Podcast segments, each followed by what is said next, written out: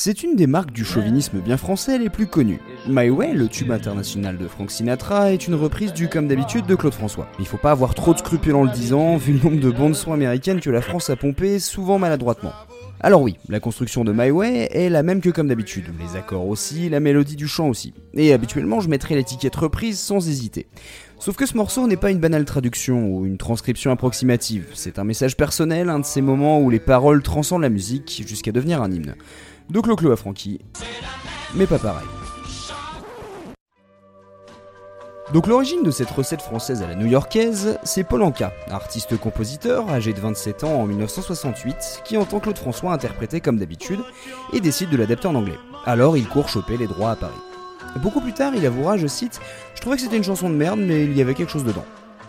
Quelques temps après son acquisition, Paul Anka se fait un resto en Floride avec des mecs de la mafia et le légendaire Frank Sinatra. Frankie qui lui balance Je quitte le business, j'en ai ras le bol, je me casse. Alors de retour chez lui à New York, l'ami Polo se met devant sa machine à écrire électrique et imagine ce que Sinatra raconterait à ce moment de sa vie.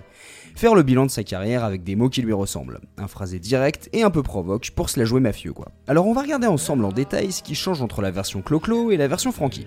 On a d'un côté une relation amoureuse qui se détériore par la routine, et l'autre côté un bilan des joies et des regrets de Sinatra qui se dit qu'au final, bah il s'est fait tout seul. On a d'un côté François le Français qui est dans le détail de la chambre à coucher, d'une journée qui ressemble à tant d'autres. Et de l'autre côté, on a Frankie qui nous résume 54 ans de vie, 25 ans de carrière solo avec des gros sous-entendus. Pour la faire courte, Sinatra est un fils d'immigré italien du New Jersey qui s'est fait connaître par sa voix unique et sa belle gueule. C'était un crooner adulé par les jeunes femmes pendant la guerre, puis il est devenu une méga star. Malheureusement, ses amitiés avec la mafia et son divorce pour retrouver l'actrice Ava Gardner ont plombé son image. Et avec son train de vie, il s'est abîmé la voix au point d'être écarté par son label. Alors il est devenu MC à Las Vegas avant de retrouver le succès au cinéma en 53 et donner un second souffle à sa carrière, avec un style plus jazz et un sens du phrasé assez unique. Pendant une décennie, il était alors le big boss adulé du divertissement musical et tout ce qui touchait cartonnait. Mais là, il se sentait de plus en plus usé et pensait à la retraite. Et eh bien cette chaîne de montagnes russes, c'est ce qu'il faut comprendre dans My Way. Enfin, le dernier point de comparaison que je voulais aborder concerne l'utilisation du titre dans la chanson.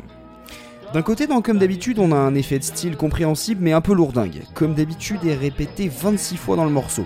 Au début, c'est une strophe sur 4 pour finir sa phrase, et progressivement, ça devient une phrase sur deux, donc même pour un effet routine, ça fait beaucoup.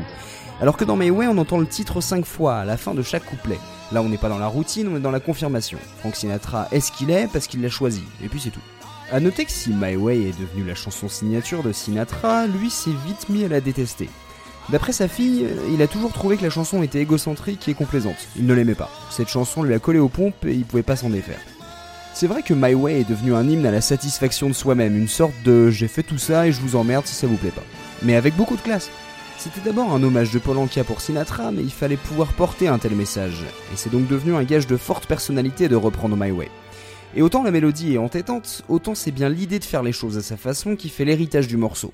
On a eu des centaines de versions, en classique avec Robbie Williams, en soul par Aretha Franklin, Elvis l'a fait, Sid Vicious des Sex Pistols aussi, et même les Gypsy Kings.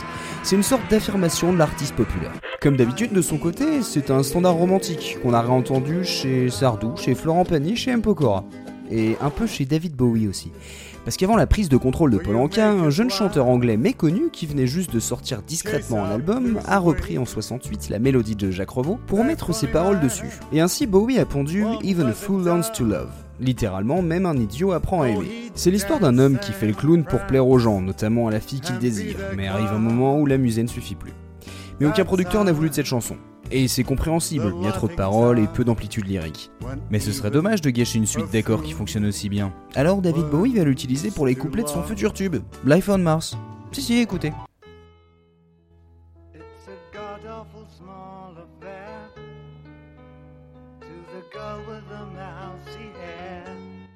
D'ailleurs, c'est clairement une revanche de Bowie qui a indiqué qu'il avait voulu parodier My Way. Donc avec le recul, Polanka a redonné un coup de fouet à la carrière de Sinatra et a indirectement permis à Bowie de revoir son projet musical. Et le compositeur Jacques Revaux est donc, en l'espace de 4 ans, à l'origine d'un classique de la musique pop romantique française, du plus gros tube du crooner du XXe siècle et du décollage de l'artiste pop le plus hybride des 50 dernières années. Pas mal.